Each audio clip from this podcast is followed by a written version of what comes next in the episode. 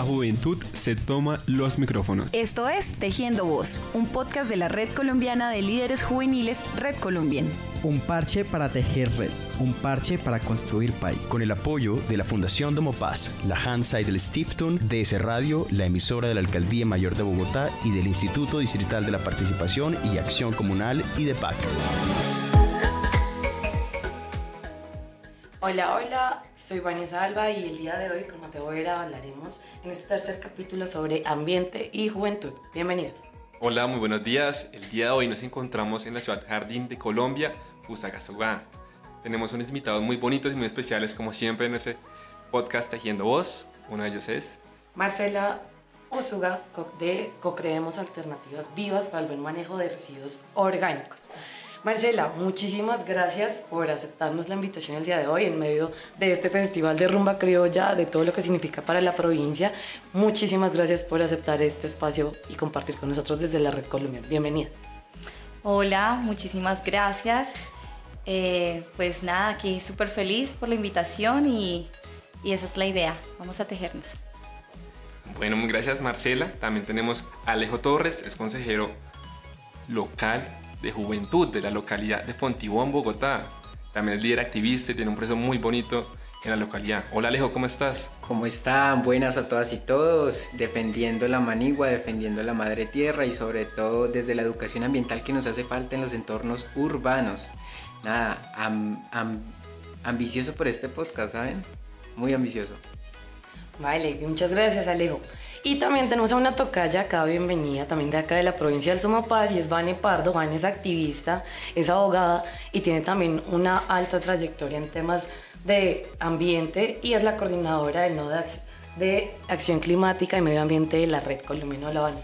Hola para todos y todas, es realmente un gusto para mí poder estar el día de hoy aquí con todos ustedes, con activistas ambientales de la región con nuestros integrantes Red K, abriendo la puerta desde Fusagasugá, la ciudad jardín de Colombia, y claro que sí, muy alegre, muy contenta de poder tener estos espacios en temas ambientales que son tan relevantes para las juventudes hoy en día que vamos a seguir ahondando un poquito más adelante.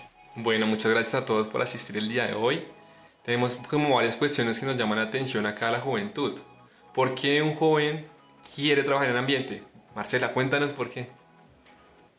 Creo que en estos momentos eh, en el que estamos, es muy importante que todos hagamos conciencia desde, desde empezando desde los niños hasta la juventud y todos nosotros como adultos empezar a tener más la conciencia que el cuidado del planeta y el cuidado de lo que somos no depende de no es ajeno ¿eh? es algo súper importante para todos porque de eso depende la vida de eso depende nuestra sostenibilidad mm, el camino que vamos a trazar hacia adelante de lo que ya hemos vivido. ¿De dónde viene esa pasión para trabajar por el medio ambiente? ¿Por qué te enamoraste de este tema? ¿Por qué meterle tanto a algo que a veces no es tan valorado? Bueno, pues precisamente eh, porque he entendido por medio de mi trabajo, que es la transformación, que existe algo muy importante y es que a través de los ciclos uno comprende que hay una sostenibilidad. Me encanta la palabra sostenibilidad porque creo que todo lo que se ha creado hasta ahora se ha olvidado de sostenerse. Entonces, eh, los residuos y todo lo que nosotros hacemos nos demuestra que esa transformación tiene un ciclo y que ese ciclo hace que nuestra vida sea sostenible. Entonces, a mí me encanta porque al entender la sostenibilidad comprendemos que necesitamos crear nuevos hábitos y una vida más eh, sana con el medio ambiente y con nosotros mismos para poder vivir felices. Tenemos hoy dos visiones muy interesantes. Digamos que Marcela tiene un trabajo en territorio, territorio. Realmente es muy bonito. Y por otro lado tenemos a Alejo que es desde la ciudad. digamos que es un trabajo totalmente diferente. A ti Alejo, cuéntanos qué te apasionó realmente de los temas ambientales y más en una ciudad como Bogotá. Ok, sí, digamos, viendo la perspectiva de Marcela, lo urbano siempre limita mucho la visión sobre el ambiente. Pero ahí me doy cuenta que tenemos unos conceptos prefijados. Por ejemplo, cuando nosotros vamos por la calle y vemos, uy, no, qué ciudad tan cochina, no, es que Bogotá es de todos y no es de nadie, y ahí empieza a calar esos conceptos ambientales que uno dice, bueno, entonces, ¿cómo vamos a solucionar esos temas? Y incluso a la gente sí le gusta el ambiente. solo que no le gusta, cree que eh, el tema de medio ambiente es hacerlo por otras personas y yo no me tomo incluso el atrevimiento de poder lograr en territorio lo que yo quiero ver. Ejemplo, vamos a nuestra casa y siempre la tenemos limpia la mayoría de las veces. La idea es que la tengamos limpia, ¿no? y lo mismo pensamos en las calles. Ay, no, que porque vemos esta basura, ay, que porque no recogieron el excremento del perro. Entonces nos ponemos molesto, pero eso es un tema ambiental, de espacio, de cultura, patrimonio. La pasión, estábamos preguntando por la pasión. Uf, es dura. ¿De dónde viene? Eh, dos anécdotas, no, tres anécdotas muy chistosas, corticas. La primera, eh, yo pisé un caracol en, mi colegio, pero lo pisé como por un reto, como por sevicia. Por jugar, jugando. Sí, jugando. Como bueno, pase por encima de tantos caracoles. Yo antes estudiaba en un colegio donde habían muchas matas que tenían caracoles. Los pisé, casualmente pues, pues no es casual, bueno, se rompieron, murieron, fallecieron. Eh, mis compañeros me, me delataron y mi mamá también me delató, incluso me hizo anotar en el observador y mi mamá me dijo, es la primera vez y última que usted vuelve a atacar un ser indefenso. Cuida de las otras especies. Y mi mamá cogió y de la nada se metió en los grupos de familia a, delatarme así. La segunda fue que me tocó eh, ilustrar un tucán entonces me tocó conseguir materiales. Y era el tucán que solo estaba en la zona de la Amazonía, por los lados de Leticia, por los lados eh, de la frontera con Perú, en Colombia. Es un tucán con pico amarillo y demás. No, me acuerdo la especie. Y la última, eh, mi servicio social. Eh, mandé a diseñar, bueno, mis papás pagaron prácticamente pagaron un SITP cuando estaba el tránsito en Bogotá. Para los que nos están escuchando, antes las buseticas estaban con letreritos y uno pagaba sin la necesidad de una tarjeta de la recarga como está en el Transmilenio, en el mío, en el metro. Eso era la, guerra del centavo. La guerra del pucha, esa guerra del centavo era bien berraca. Full gases de emisión de efecto Full gases, pura contaminación eh, de material particulado y bueno, complejillo. Y mandé a, bueno, eh, se mandó a diseñar un bus del SITP de tamaño, eh, digamos, yo soy bajito y digamos el, metro me, el bus medía metro ochenta, así en material reciclado y gracias a eso me pude, pude entender de que la movilidad en lo, en lo urbano era la llave fundamental para ir a gestionar temas ambientales. Tres cosas y ahí sale la pasión. Vale, perfecto. Algo que es supremamente importante y creo que es pertinente teniéndolos a los tres y también el trabajo que nosotros desarrollamos desde la red Colombian y el alcance y la propuesta que tenemos es el tema de llegar a los territorios, pero también tenemos las limitaciones que hay y los retos que tienen los liderazgos desde las regiones. Entonces es muy importante conocer cuál es esa percepción de ustedes desde el territorio, desde más allá de las muchas noticias que escuchamos y vemos a diario de que son líderes socioambientales amenazados, de que se asesinó por allá en el Cauca, en Arauca, en el Putumayo. Entonces, ¿ustedes cómo piensan meterse en ese tema? Pues de una forma un poco más, eh, pues muy valiente, porque es admirable todo el tema de activismo, pero conociendo todas estas variables que hay como en torno al ser un líder socioambiental acá en Colombia. Entonces, Vane, ¿cómo ha sido tu experiencia acá en el Sumapaz, entendiendo también que es la despensa agrícola de Cundinamarca y también pues del país? Claro, pues primeramente hablando frente al tema de la red K, digamos que sí tenemos unos líderes ambientales realmente que son muy importantes desde diferentes puntos. Eh, no tenemos regiones tan apartadas todavía, estamos en camino de ese proceso. Pero digamos que sí estamos generando un tema de concientización sobre la importancia del cuidado de nuestros líderes, de nosotros como líderes. Es un proyecto que va a salir, que estamos manejando, pero que también que se está replicando desde el día de hoy para nuestros integrantes Red K, tanto del nodo ambiental como de los diferentes nodos, pero mucho más en nuestro nodo teniendo en cuenta la especificación que estás diciendo de las amenazas que hay contra los líderes sociales. De igual forma tenemos integrantes Red K en grandes espacios que de pronto no están en región, en, hablando exactamente del nodo ambiental, que están en instituciones de gran envergadura que en muchas ocasiones nos pueden ayudar y colaborar en ese tipo de acciones o espacios. Intentamos llegar lo más a las regiones, lo más que sea posible. Se está haciendo un proceso, vamos por un proceso y un camino que va muy bien, pero hay que seguir avanzando y mucho más hay que seguir cuidando a nuestros líderes y un tema de autocuidado que en algunas ocasiones también es muy importante con ese tema y con esa, el, el, la potencialidad y el cuidado que tiene la palabra líder ambiental, que es una palabra que tiene mucho poder, pero que también es muy peligrosa para la vida de nuestros líderes. Bueno, sí es verdad que los líderes ambientales en Colombia son un sujeto de riesgo, digamos que siempre están ahí pendiente de asesinatos, de seguimientos, de persecuciones, y que de una cierta forma uno desde Bogotá no lo ve, no lo percibe igual. Y de pronto con Marcela, que tienes una visión más descentralizada, eh, sería chévere qué acciones podríamos hacer para que la acción del cambio climático o la lucha contra el cambio climático se pueda ver desde la descentralización y no desde lo centralizado siempre en Bogotá. Ok, pues bueno, eh, yo siento que eso es un tema de mucho sentido común, teniendo en cuenta que nosotros culturalmente en Colombia somos muy diversos, ¿ya? Eh, entonces me parece muy importante partir desde ahí.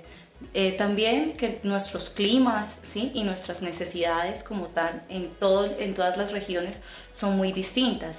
Entonces tenemos que partir desde, desde este sentido común de el vivir y la necesidad que tiene la región como tal para poder desde ahí decir qué vamos a hacer. Eso me parece muy muy importante. ¿Por qué? Porque digamos, por ejemplo, yo hice este análisis y me encantaría compartirlo con ustedes porque siento que, que es muy importante visualizarlo. Por ejemplo, en Bogotá eh, llega toda la comida de otras regiones. ¿Ya? Pongamos esto. Viene toda la comida de otras regiones porque Bogotá como tal aún no eh, es soberano en su alimento. ¿Sí? Entonces, ¿qué pasa? Que de todas las regiones le llevan la comida a Bogotá y Bogotá, ¿qué hace con los residuos que, que, obtiene de todos estos alimentos. Va y los entierra en el relleno sanitario Doña Juana, creando una catástrofe ambiental innecesaria y no le está devolviendo nada a la tierra que la alimentó, ¿ya? Y son cuántos millones de personas en Bogotá haciendo esto diariamente. Son muchos y son muchas toneladas de residuos. Entonces, digamos, un enfoque, hablándolo así, eh, Bogotá tiene que centralizar eso. Entonces a nosotros nos está llegando un alimento. ¿Qué vamos a hacer para aportar desde donde estamos y desde, desde nuestras propias necesidades hacia esas regiones que nos están trayendo los alimentos, que podrían ser abonos en vez de enterrar eh, los residuos ¿no? y transformarlos.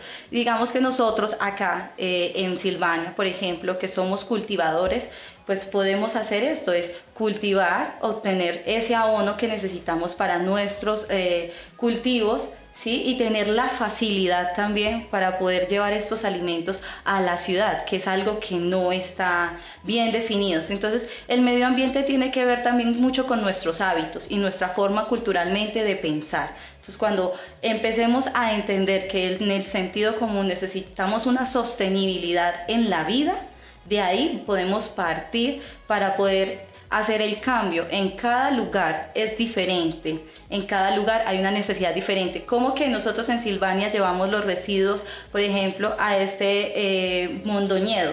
¿Por qué tenemos que llevarlos allá? ¿Por qué Silvania no tiene un lugar estratégico donde se haga el proceso del manejo de los residuos orgánicos e inorgánicos que ya no existe nada que se pueda votar, que todo lo podemos usar. Si nosotros acá somos los que los estamos produciendo, porque los estamos llevando a otro lugar, a, dejarle el problema a otro lugar y a contaminar otro lugar, no le veo el sentido. Entonces siento que cada región tiene que hacerse cargo tiene que hacerse cargo como sus habitantes, como las personas que están ahí generándolos.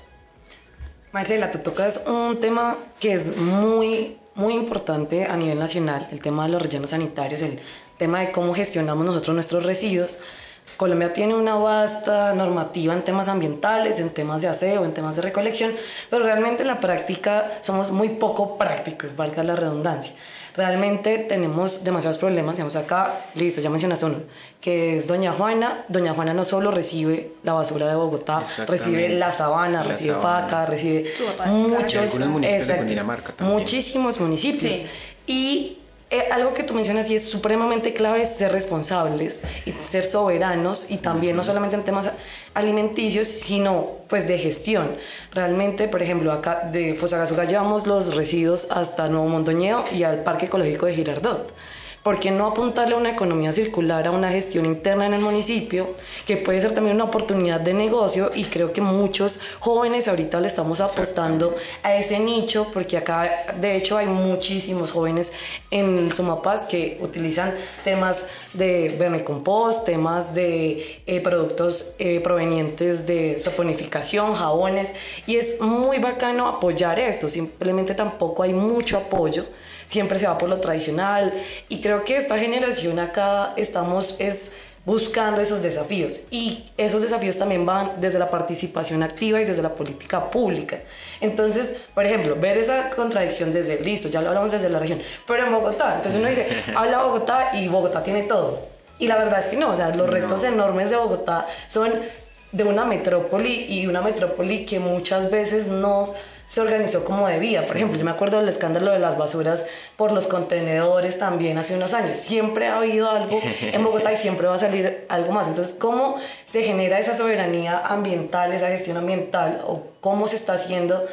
desde las bases, porque ya sabemos la política pública, qué termovalorización y demás, pero cómo aportar desde los consejos locales de juventud, Alejo, desde tu propio activismo, sabe, sé que haces el tema de pacas y eso es hermoso porque son procesos constructivos al igual que el vermicompost de Marcela y es procesos sociales, procesos de empezar desde las bases, no solamente desde la política pública. ¿Cómo lo has hecho, Alejo? Voy a colocar un ejemplo muy claro y para responder a tu pregunta, mi activismo ambiental plenamente en ejercicio, eh, como ejerciendo como líder social, fue hace, ya van a ser 4 o 5 años.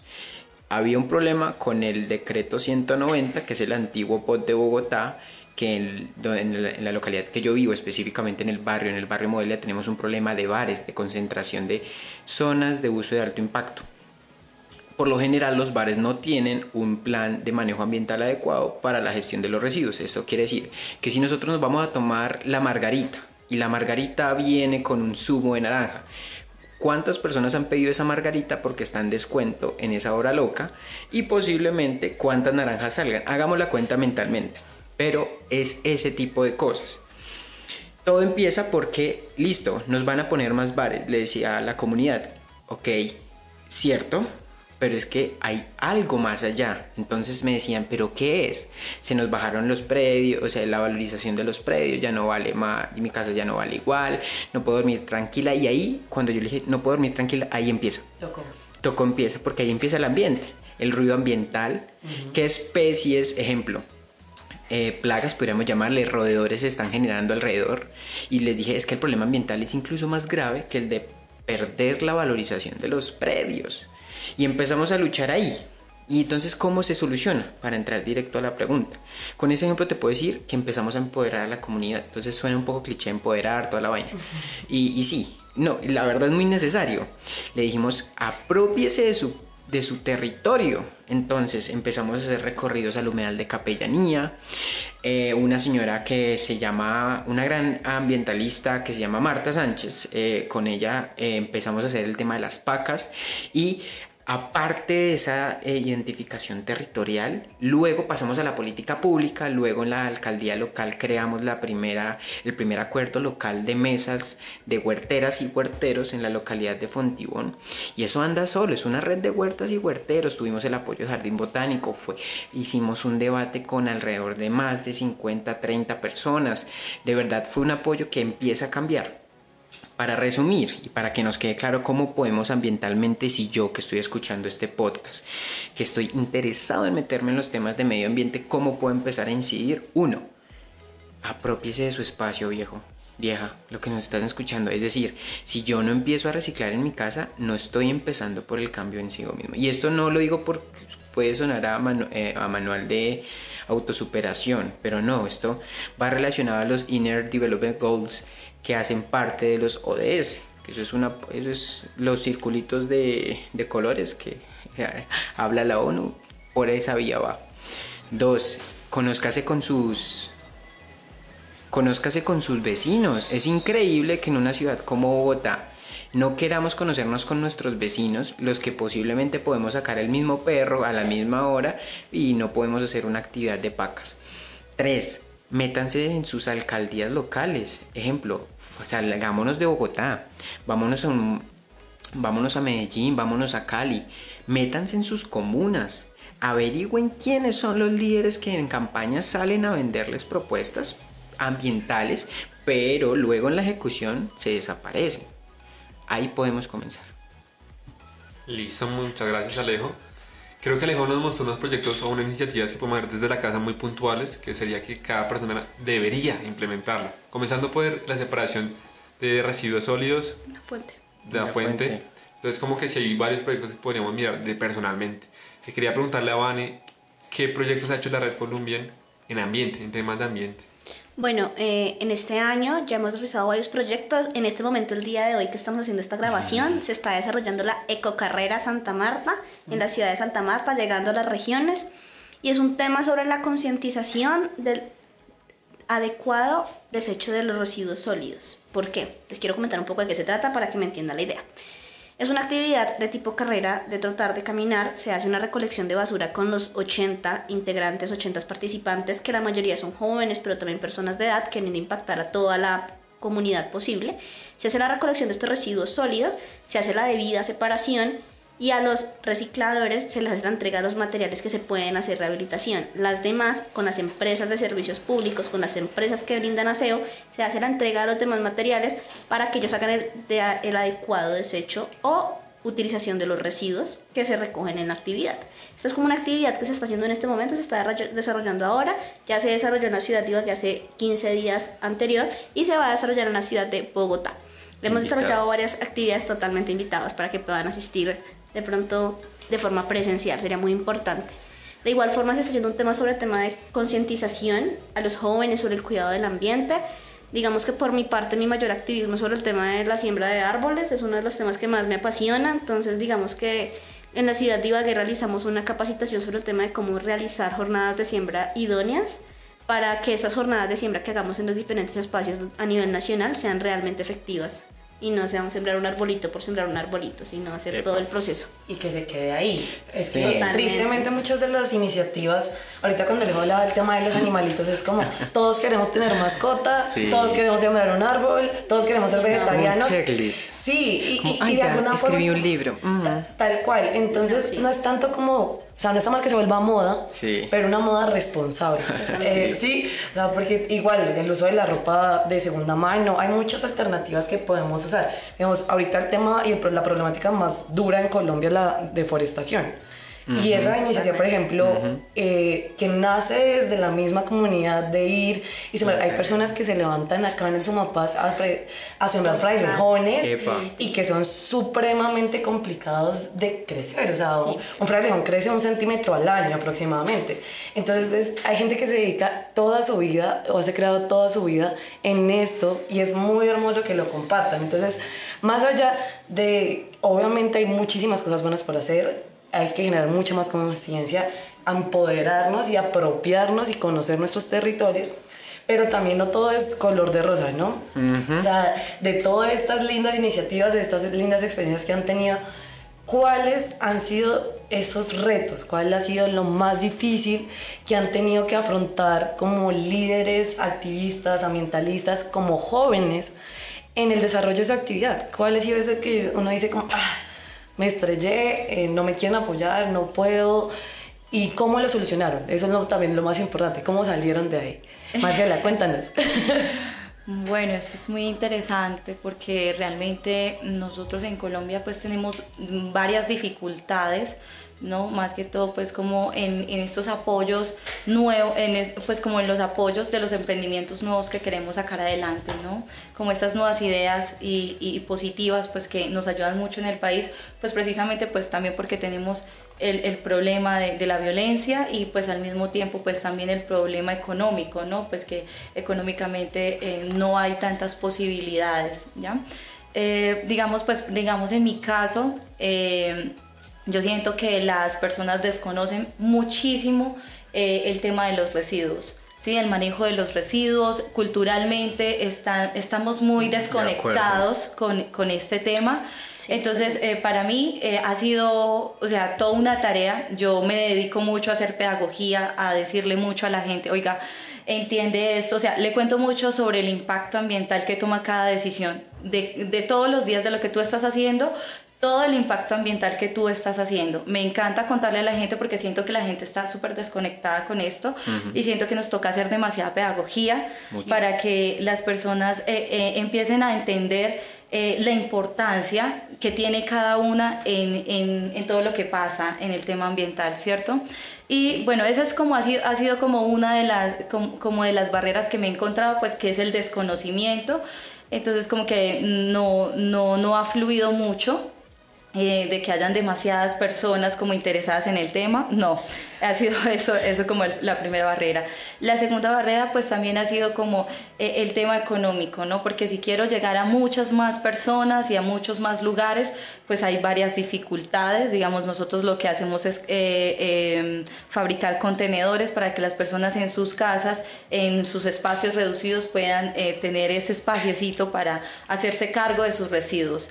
Entonces, entonces digamos que, eh, que ha sido ahí como porque ya necesitaríamos eh, tener un, dinero pues para poder hacer muchísimo y llegar a muchas más personas y poder crear muchos contenedores para que muchas más personas en, eh, en Colombia puedan, para nosotros es, es un ideal de que cada uno dentro de ese granito de arena que vos podés poner para hacer cosas diferentes y para que tu impacto ambiental sea positivo, pues que tomes esa decisión de decir, yo voy a hacer algo.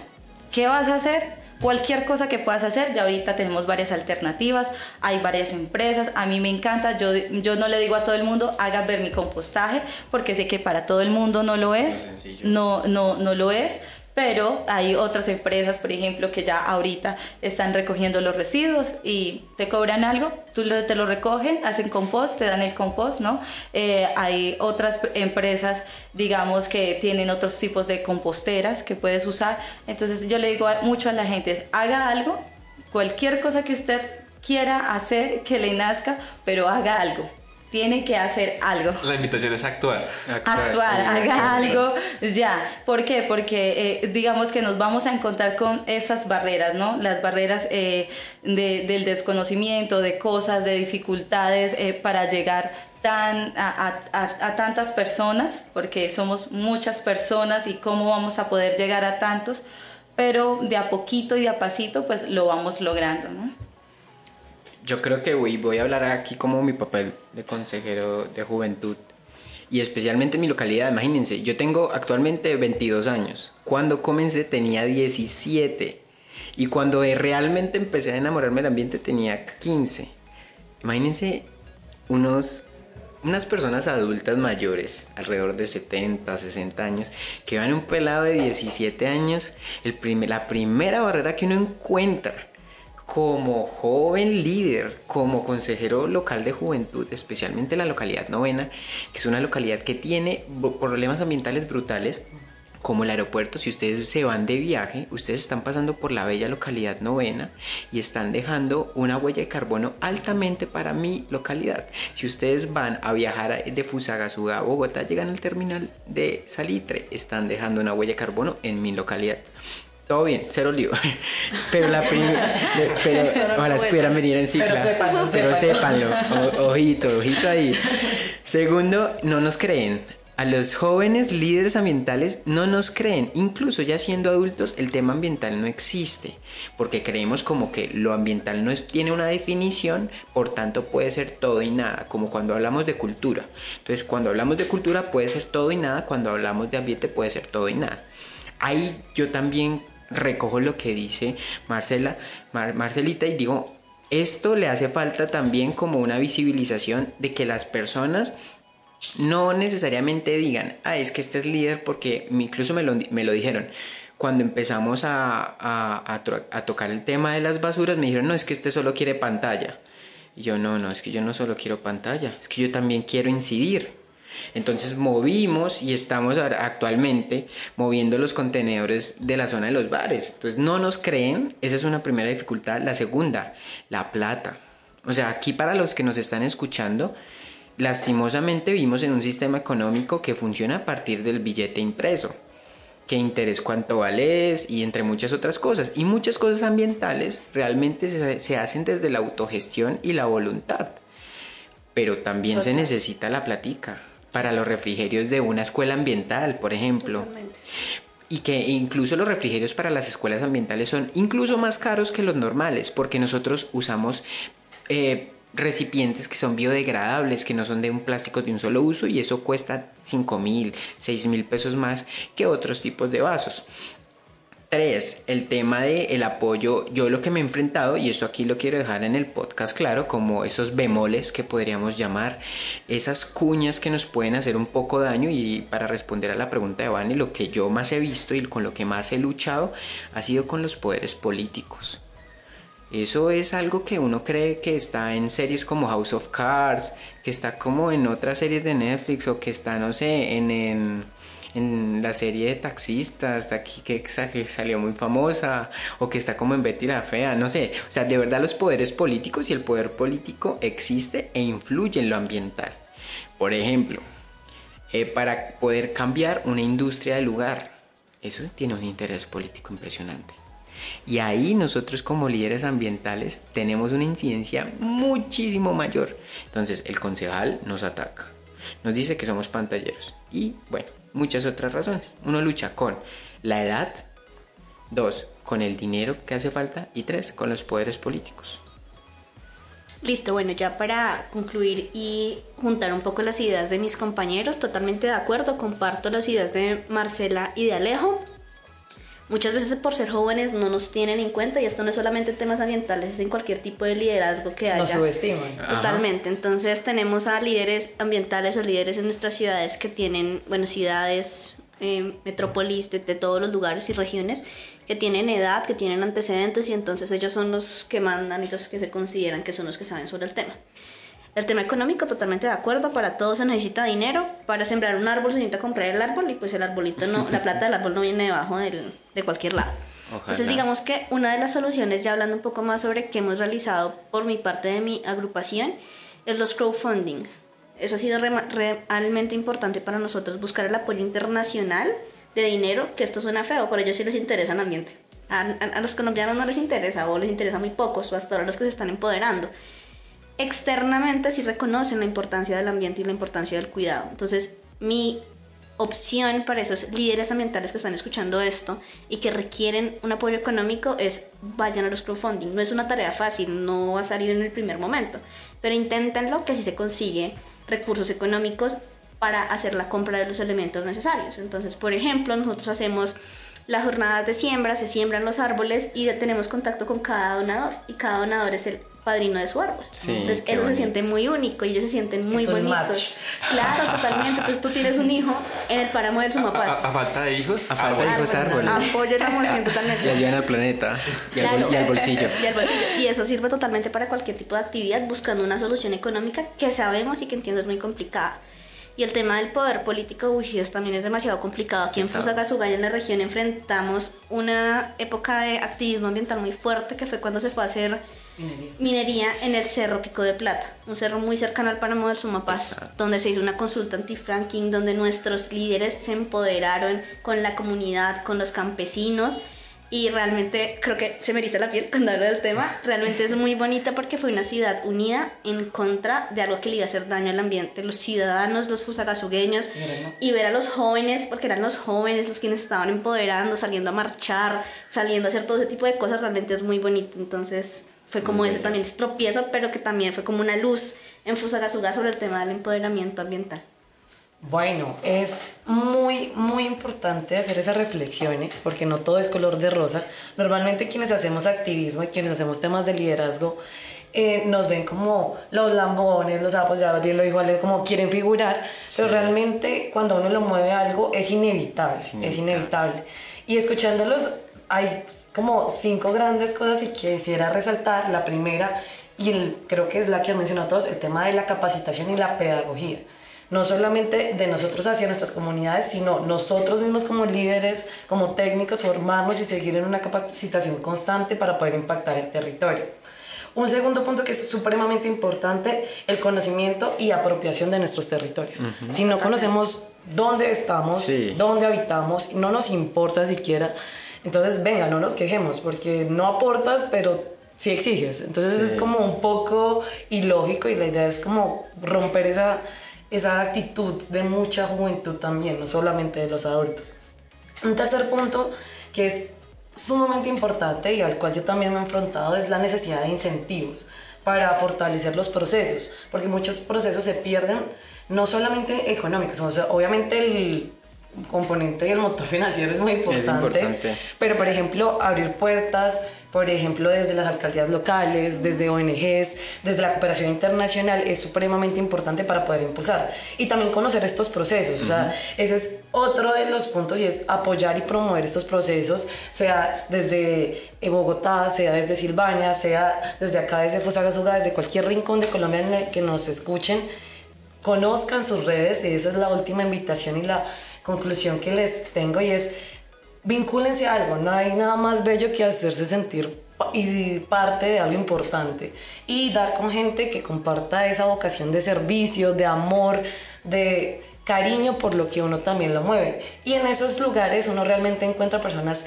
como ustedes, a uno lo motivan un montón, eh, que le dan ganas de seguir adelante y también son personas que te van a apoyar. Son personas que en el activismo yo lo he notado mucho y es en cualquier momento cuando tú necesitas que alguien te tienda la mano, están. Y son personas que te enseñan y te ahorran camino. Entonces Epa. la idea es unir, tejer, que es para eso estamos, tejer redes. Y acá bienvenidos desde la Red Colombia, siempre van a ser bienvenidos acá a estos espacios. Muchísimas gracias a Alejo, a Vani, a Marcela. Recuerden que estamos siempre tejiendo voz, tejiendo red. Y quisiera que se despidan del público con una invitación también para que los jóvenes actuemos. Dale, Alejo. Nada, a los jóvenes, incluso a los que no son jóvenes y nos están escuchando, puedan construir ecosistemas de vida. Me pueden encontrar en mis redes sociales como arroba soy Torres Alejo, arroba soy Torres, Alejo, así como suena en Instagram, Facebook, TikTok, Twitter, en todas mis redes sociales. Un ánimo y métanse en este tema ambiental. Venga, faltan muchas manos, faltan muchos pies, faltan mucho corazón, faltan muchas voluntades y sobre todo mucha paciencia para dar la lucha ambiental dentro de esta crisis climática que estamos viviendo. Vani, cuéntanos a ver, una Bueno. inspíranos. Eh, por mi parte, muchísimas gracias por cada uno de ustedes, por escucharnos, por llegar hasta este punto de nuestro podcast. Y mi primera invitación es bienvenidos a la Red Colombian, siempre las puertas abiertas, principalmente desde el Nodo Ambiental de Acción Climática, que es el nodo que lidero en este momento, totalmente las puertas abiertas. Y mi invitación es que como jóvenes nos empoderemos. Eh, temas ambientales, temas sociales, temas culturales. Somos el presente de nuestro país y está en nuestras manos cambiar Colombia, entonces empoderémonos totalmente. Bueno, yo quiero compartirles aquí esto que dice, el suelo es una entidad básica de la que depende toda la vida terrestre. Los residuos de hoy son la vida del mañana. Entonces, ahí les dejo la invitación, hagan algo, cualquier cosa que se les ocurra, pero hagan algo que nos ayude a estar mejor, a vivir mejor, a tener hábitos de vida sostenible. Eh, mi Instagram compost, guion bajo, Marcela, guion bajo. Bueno, Bueno, muchísimas gracias. Gracias. a todos por la invitación, por estar acá, por escucharnos. Y esto fue Tejiendo Voz. Chao. gracias.